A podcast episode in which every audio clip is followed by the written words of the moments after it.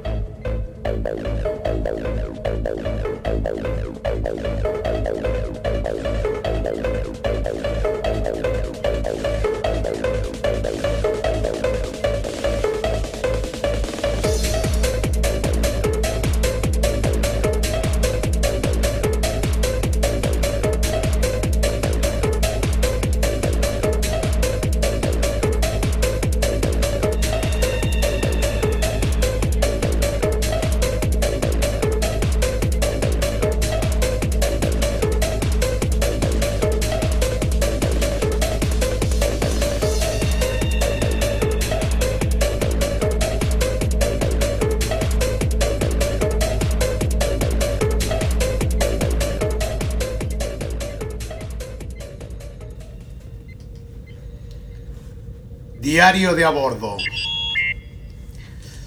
Como ya adelantábamos en la anterior transmisión, hemos entrado en la órbita recién estrenada del 2017 con tanta actividad como acabamos la anterior.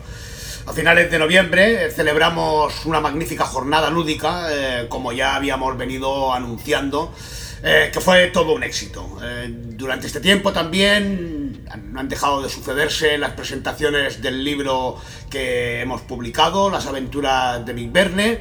Asimismo, la campaña de recogida de firmas por un Día Internacional de la Ciencia Ficción sigue avanzando, poco a poco, sin prisa, sin pausa. Hemos lanzado el prototipo de otra publicación para la que tenemos eh, grandes planes. Hemos titulado esta nueva publicación La Guía Láctea y me gustaría adelantarles algunas de las actividades que se están desarrollando y preparando en nuestras cubiertas, pero eso deberá esperar y será su debido tiempo. Eh, les dejo donde en el lugar habitual los correspondientes enlaces con información relacionada con lo que acabo de enumerar. Insertar enlaces. Por supuesto, el viaje continúa. Fin de registro. Dentro background.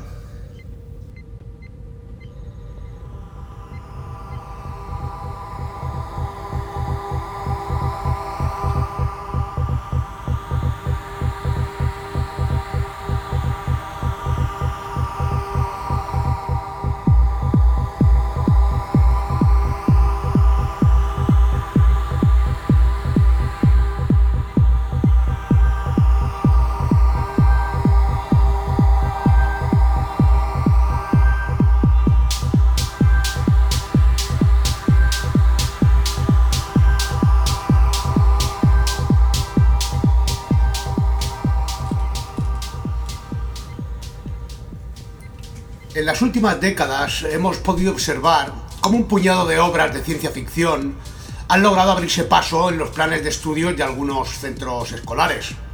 Por lo general suelen tratarse de obras clásicas como Frankenstein o algún título de Julio Verne o de H.G. Wells.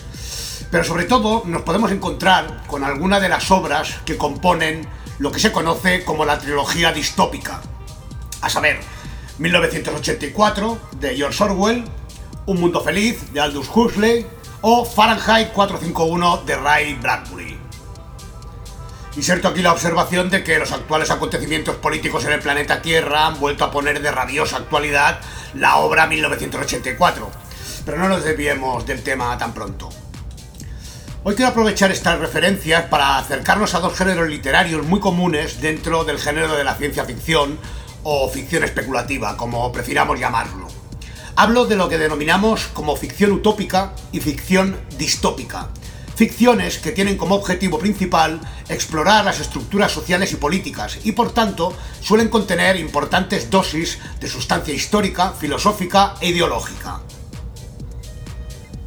Entendemos por ficción utópica la que se refiere a utopías, claro está, modelos de mundos y sociedades ideales en los que todo es perfecto. A este tipo de ficciones se las denomina también utopías positivas. Por su parte, la ficción distópica nos presenta mundos y sociedades que se presentan como indeseables en sí mismos, en los que por lo general el individuo aparece sistemáticamente degradado, sometido o alienado. Así que a estas ficciones, en contraposición a las utopías positivas, las denominamos utopías negativas. Vamos pues a acercarnos a estas dos vertientes de ficciones especulativas a ver qué nos encontramos por el camino. Para introducirnos en el asunto deberíamos primero tener en cuenta una condición ineludible del ser humano. Vamos a ver.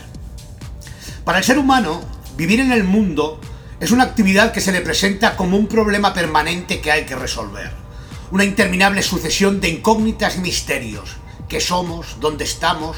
¿De dónde venimos? ¿A dónde vamos? ¿Por qué? Son incógnitas y misterios que nos vemos forzados a resolver o a dar algún tipo de respuesta. Necesitamos conocimiento sobre nosotros mismos, sobre el mundo, sobre la circunstancia que nos rodea. El ser humano necesita saber, o creer que sabe, para poder decidir qué hacer a continuación, hacia dónde orientar sus pasos. Y quedémonos con esta última parte de la frase, hacia dónde orientar sus pasos. Porque el ser humano siempre está yendo hacia alguna parte, o, lo cree. Sus pasos no son gratuitos, deben tener algún sentido, dirigirse hacia algún sitio. Esta es la necesidad de respuestas que tiene el ser humano, que en caso de no tenerlas, no tenemos ningún reparo en inventárnoslas. Para dar sentido al incomprensible drama vital, el ser humano ha construido desde el principio de los tiempos explicaciones con lo que ha tenido a mano, es decir, con lo que ha ido sabiendo, rellenando lo que no sabe con explicaciones fantásticas, con dioses, con poderes sobrenaturales, con magias, Insertar cita. El ser humano cree tener la facultad de tirar de los hilos de su propio drama, algo que, naturalmente, depende del conocimiento que aquel haya conseguido de sí mismo y del resto del universo. Fin de la cita. En esa búsqueda de un sentido a su situación vital, que se nos presenta como dramática, hemos construido siempre finalidades, metas, objetivos finales, situaciones finales que podían ser de recompensa o de castigo por los actos llevados a cabo. En su vertiente positiva, de recompensa, estas proyecciones adoptaban la forma de paraísos divinos extraterrenales, de vida eterna colmada de un modo u otro de placer, bienestar, felicidad. Es decir, establecemos ante nosotros la posibilidad de avanzar, gracias a nuestras propias capacidades, hacia algo mejor. Incluso en el caso de que ese algo no exista, porque la función primordial de esas construcciones, de esas invenciones, es, ante todo y sobre todo, dar sentido, un hacia dónde, un estímulo que nos impulse a seguir adelante.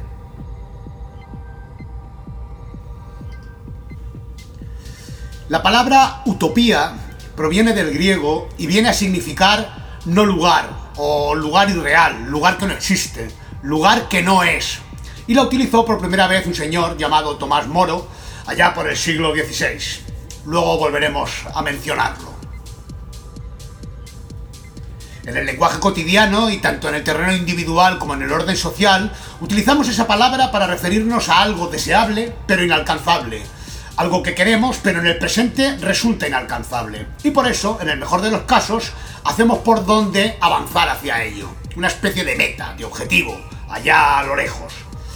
Es curioso cómo en la actualidad, y al igual que le sucede a la expresión ciencia ficción, en el uso cotidiano se utiliza el término utopía como descalificativo, como sinónimo de algo tan imposible que resulta ridículo o delirante. Sin embargo, y como hemos apuntado, no podemos vivir sin utopías. De hecho, lo que llamamos ideologías no son más que eso, utopías, escenarios que no son una realidad existente en el presente, pero que por H o por B se desearían alcanzar, avanzar hacia ellos. Las utopías son construcciones, proyecciones a partir del conocimiento que poseemos. Son expresiones de algo que puede llegar a ser, algo que constituye un horizonte hacia el que dirigirse y que por ello nos impulsa. Los que vienen siguiendo esas transmisiones habrán detectado ya que ese ejercicio de proyectar, de especular a partir del conocimiento disponible y sus efectos sobre el ser humano, es el mismo ejercicio que el de la ciencia ficción. Un ejercicio que, como vemos, tiene su origen en la propia naturaleza del ser humano. Son innumerables los ejemplos de paraísos y de formas de vida eterna que el ser humano ha llegado a imaginar a lo largo de los tiempos y en toda cultura conocida. Fijémonos que paraísos y vida eterna no son más que otras formas de llamar a el mejor orden social y al mayor bienestar. Sin embargo, para completar la comprensión de este asunto, vamos a viajar por el tiempo un momento para echar un rápido vistazo a algunos ejemplos de utopías notables. Tan notables que desde sus tiempos nos vienen impulsando y dando forma a nuestros modos de pensar actuales en el presente en el que vivimos. Empecemos trasladándonos hasta la antigua Grecia, hace unos 2400 años, cuando Platón, descontento con los sistemas políticos de su tiempo, en sus obras La República y las leyes, imagina cómo se organizaría un Estado ideal que, a su entender, sería justo, dando lugar al bien social y permitiendo a todos alcanzar la felicidad. Hace unos 1600 años, ya en la Edad Media, Agustín de Hipona, que lo conocemos más como San Agustín, uno de los padres de la Iglesia, en su obra La ciudad de Dios, propone un estado ideal reflexionando sobre las necesidades del ser humano y sus deseos más profundos. Según él, el estado ideal no es terreno, pues lo terreno está sujeto a las pasiones y por lo tanto es imperfecto. Para Agustín de Hipona, el estado ideal solo es alcanzable en el plano espiritual. Damos un salto hasta el Renacimiento, un periodo de espectacular producción en el género utópico. En esa época el auge en las ciencias y en las artes dan lugar a grandes transformaciones tanto en lo social como en lo económico, y con ellas se ocasionaron enormes desigualdades en el orden social. ¿Les suena este panorama? Influidos por el humanismo y tan conscientes de la situación social como de la capacidad reformadora del ser humano, los pensadores de la época renacentista reaccionaron reivindicando una racionalización de la organización social y económica. Es a este periodo al que pertenece la obra Utopía de Tomás Moro, creador del término utopía, como hemos apuntado hace un momento. En esta obra Tomás Moro nos describe una isla ficticia llamada Utopía, habitada por una pacífica comunidad imbuida de valores filosóficos y políticos.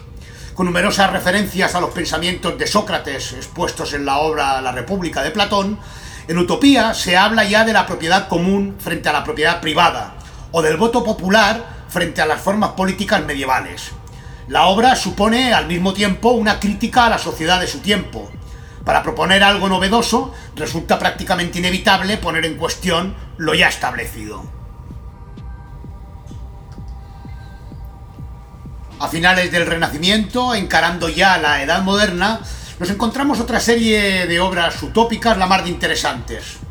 Tenemos la obra titulada La ciudad del sol, de 1623, obra del monje dominico Tomás de Campanella. Este clérigo era todo un personaje, estuvo en la cárcel por promover una insurrección contra la corona española, prometiendo a sus seguidores, según sus propias palabras, una república comunista fundada en la concordia y el amor. En este caso, la sociedad descrita está ubicada en la cima de una montaña en la isla, otra vez una isla, de Taprobana. Aunque influido por Tomás Moro y la fe renacentista en el progreso y la instrucción, la fe en la educación, Campanella no se apoya en el humanismo, sino en una especie de misticismo medieval.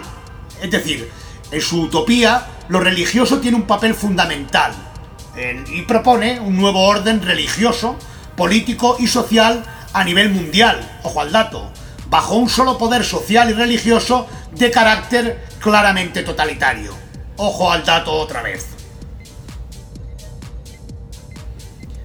Otra obra de este periodo es La Nueva Atlántida, de 1627, del célebre filósofo, político, abogado y escritor, padre del empirismo filosófico y científico, Francis Bacon.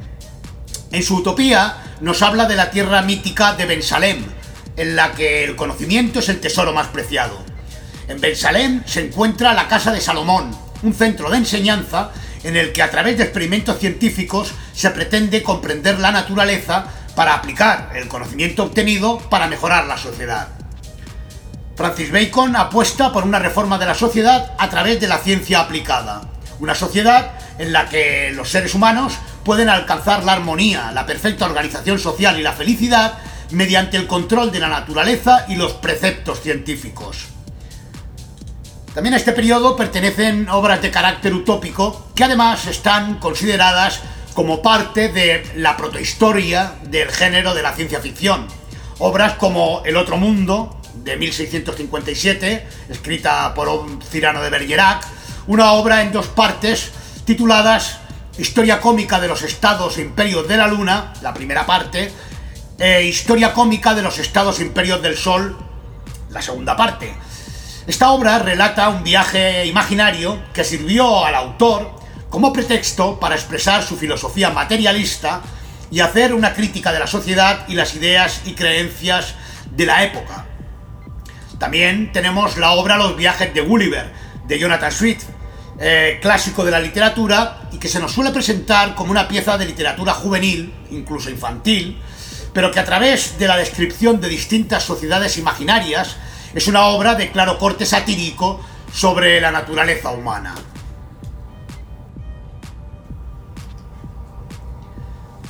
Y así nos plantamos en el siglo XVIII, en la revolución industrial. Con los avances de la ciencia y la técnica y sus posibilidades de transformación de la realidad, con los ideales de la ilustración, el ser humano se siente dueño y señor de su propio destino, se siente con capacidad de transformar el mundo e ir construyendo uno mejor, es decir, progresando. Es una época de visión optimista, de confianza y seguridad en que la razón, la ciencia y la técnica nos permitirán solucionar los problemas que se nos pongan por delante. El lema de la época lo deja bien claro, todo presente es mejor que el pasado. Todo futuro será mejor que el presente. El futuro está en nuestras manos. El ser humano dispone de conocimiento, de poder para transformar y construir lo que ha de venir. Y es en este periodo en el que se sitúa el origen de la ciencia ficción moderna. Es inevitable y necesaria la reflexión sobre ese poder alcanzado y la ciencia ficción lo proyecta y especula con sus posibilidades en sus obras, complementando y en ocasiones sustituyendo el papel que hasta entonces venía desempeñando la filosofía. A partir de esa época empezaremos a encontrar una buena parte de las propuestas utópicas y distópicas, como veremos más adelante, en la ciencia ficción, cuando hasta entonces, como hemos visto, se daban en el terreno de la filosofía. Es en este periodo donde se formulan las utopías socialistas, en parte por la convicción de que el ser humano puede transformar la sociedad y en parte por la desilusión ante los resultados de la Revolución Francesa, que había declarado la igualdad de todos, pero no había hecho nada para mejorar las condiciones de vida de las clases más desfavorecidas. Acabando el siglo XVIII y empezando el siglo XIX, se formula el socialismo utópico, proponiendo comunidades donde se viva sin que unos dominen a otros y basadas en la bondad humana y en la educación como palanca para conseguirlo. En este periodo podemos hablar de autores como el conde de Saint-Simon, que nos habla de la formación de una federación de los países europeos que hiciera progresar, según sus palabras, las artes de la paz, es decir, la ciencia y la industria, consideradas los instrumentos del progreso económico y social. O podemos hablar de Charles Fourier, que ya introducía en sus propuestas el cooperativismo o se ocupaban de la situación social de las mujeres y sus derechos, propuestas que fueron adoptadas literalmente por las tesis feministas posteriores. O podemos hablar de Robert Owen, impulsor del movimiento obrero británico y que fue uno de los padres del pensamiento pedagógico, cuyas propuestas se basaban en la educación y que intentó llevarlas a la práctica fundando las colonias New Harmony y Harmony Hall, unas protocomunas, por llamarlo así.